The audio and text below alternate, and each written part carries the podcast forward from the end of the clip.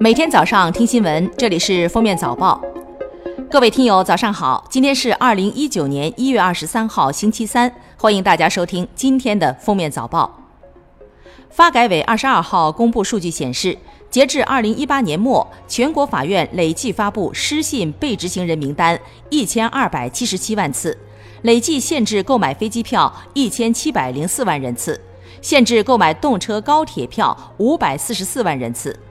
三百四十六万失信被执行人涉于信用惩戒主动履行法律义务，税务部门累计公布一万六千六百四十二件黑名单案件，累计限制融资授信共一万二千九百二十户，共有一千四百一十七户当事人主动缴清税款、滞纳金和罚款后从黑名单中撤出。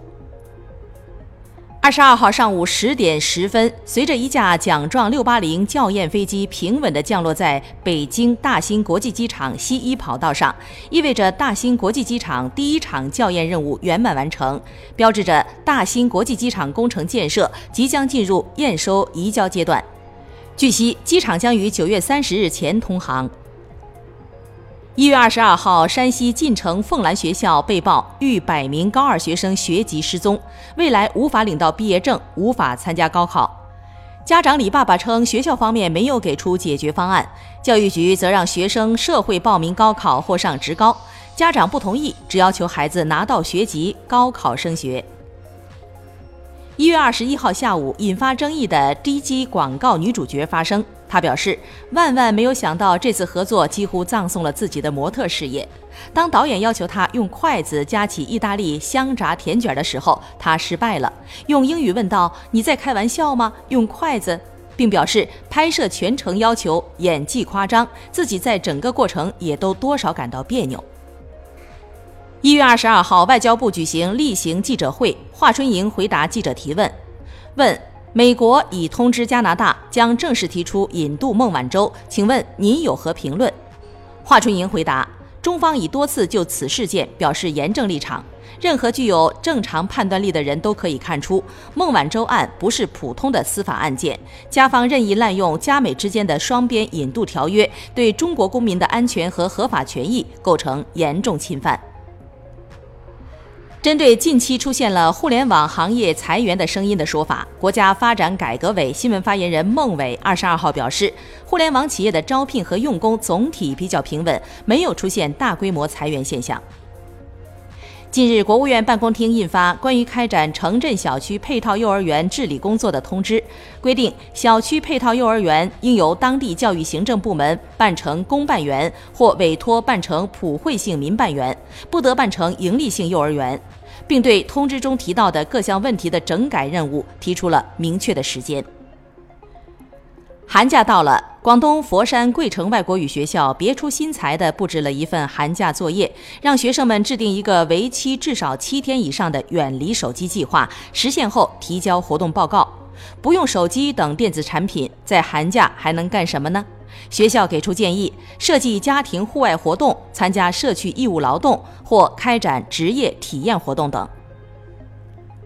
借款两万元，不到半年变成了七十五万元，合同金额是借款额十倍，个别最高日息竟然达到百分之百。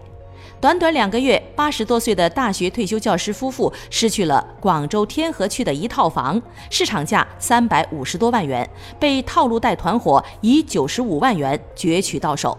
广州市花都区人民检察院近日依法对一个五人套路贷团伙以涉嫌诈骗罪批准逮捕。根据海南省交通运输厅转发交通运输部办公厅进一步深化改革、加快推进出租汽车行业健康发展有关工作的通知文件精神，自二零一九年起，海口市新增或更换的网约车将百分百使用清洁能源车辆。记者从几家主流快递公司了解到，春节快递不停运，但二月一号起会陆续进入春节模式，时效将受影响。中通、圆通、韵达纷纷表示，将一如既往地贯彻全年无休理念，春节期间服务不打烊。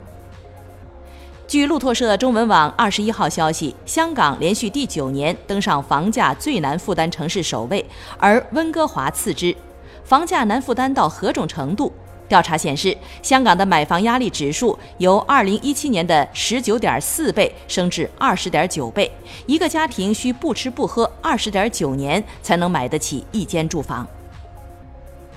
当地时间一月二十一号，联合国贸易和发展组织发布最新的全球投资趋势监测报告显示，二零一八年全球外国直接投资过去三年持续下滑，二零一九年有望回升，但势头微弱。中国仍是全球第二大外资流入国，以及外资流入最多的发展中经济体。中国地震台网正式测定，一月二十二号十三时十分，在印尼松巴岛地区发生六点五级地震，震源深度三十千米。据今日俄罗斯网报道，阿富汗国防部官员二十一号表示，塔利班袭击了阿富汗中部一个军事训练基地，造成一百多名安全部队人员死亡。一月二十一号，民主党非裔参议员卡马拉·哈里斯宣布参加二零二零美国总统大选。美媒称，他是首位正式宣布参选2020总统竞选的非裔美国人。如果哈里斯成功当选，她将成为美国历史上首位非裔女总统。感谢收听今天的封面早报，明天再见。本节目由喜马拉雅和封面新闻联合播出。